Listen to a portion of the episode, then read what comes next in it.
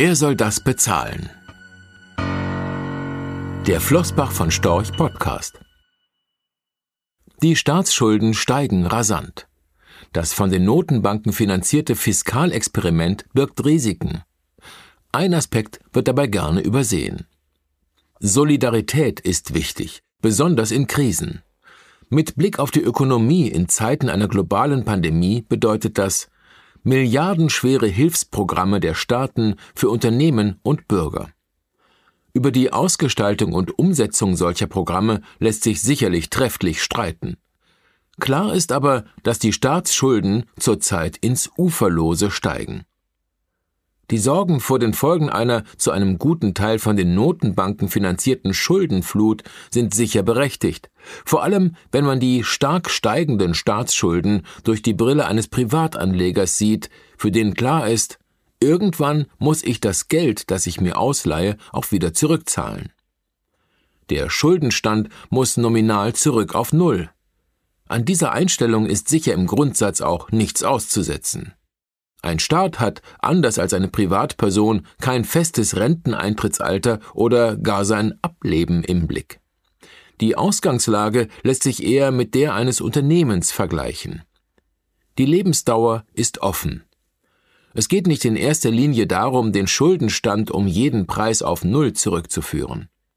Trotzdem sollte die Bilanz stimmig sein, das Verhältnis zwischen Vermögen respektive Einkommen einerseits und den Schulden andererseits in einem akzeptablen Rahmen bleiben.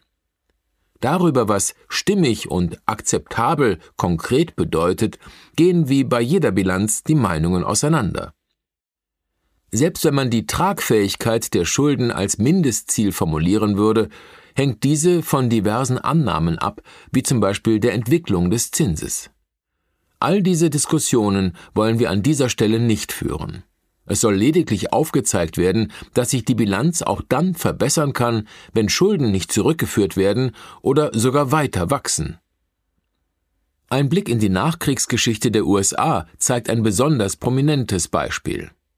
In den 1950er Jahren reduzierte das Land seine im Zuge des Weltkrieges gewaltig angestiegenen Schulden mittels finanzieller Repression, in der hohe Inflations- und Wachstumszahlen bei zeitweise staatlich gedeckelten Zinsen den Wert der Schulden wie von Geisterhand reduzierten.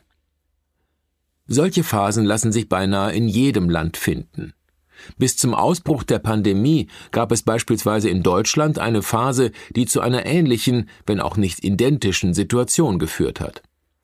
Wenn auch in deutlich kleinerem Maßstab als in den USA.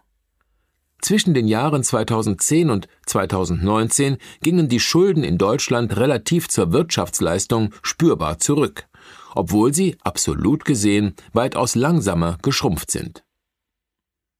Beim Blick auf die langfristige Entwicklung von Schulden und Wirtschaftsleistung Italiens wird die Antwort auf die Frage, wer soll das bezahlen, noch etwas griffiger. Seit 1870 sind die Schulden Italiens um das 500.000-fache gestiegen. Doch diese Aussage allein ist wenig wert, weil sie ausblendet, dass Italien in den vergangenen 150 Jahren auch seine Wirtschaftsleistung von 4,7 Millionen auf 1,6 Billionen Euro steigern konnte. Übersetzen wir die Aussage der stimmigen Bilanz ganz vorsichtig damit, dass sich der Schuldenstand trotz tiefer Zinsen zumindest mal wieder in die Richtung der Wirtschaftsleistung bewegen sollte, wird die Aufgabe für Italien sicher nicht einfach. Rechtlicher Hinweis diese Publikation dient unter anderem als Werbemitteilung. Sie richtet sich ausschließlich an deutschsprachige Anleger mit Wohnsitz bzw. Sitz in Deutschland, Österreich, Luxemburg und in der Schweiz. Die in dieser Veröffentlichung enthaltenen Informationen und zum Ausdruck gebrachten Meinungen geben die Einschätzungen von Flossbach von Storch zum Zeitpunkt der Veröffentlichung wieder und können sich jederzeit ohne vorherige Ankündigung ändern.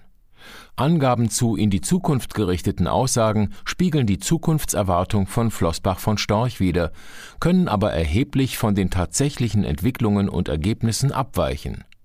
Für die Richtigkeit und Vollständigkeit kann keine Gewähr übernommen werden. Der Wert jedes Investments kann sinken oder steigen und Sie erhalten möglicherweise nicht den investierten Geldbetrag zurück. Mit dieser Veröffentlichung wird kein Angebot zum Verkauf, Kauf oder zur Zeichnung von Wertpapieren oder sonstigen Titeln unterbreitet. Die enthaltenen Informationen und Einschätzungen stellen keine Anlageberatung oder sonstige Empfehlung dar.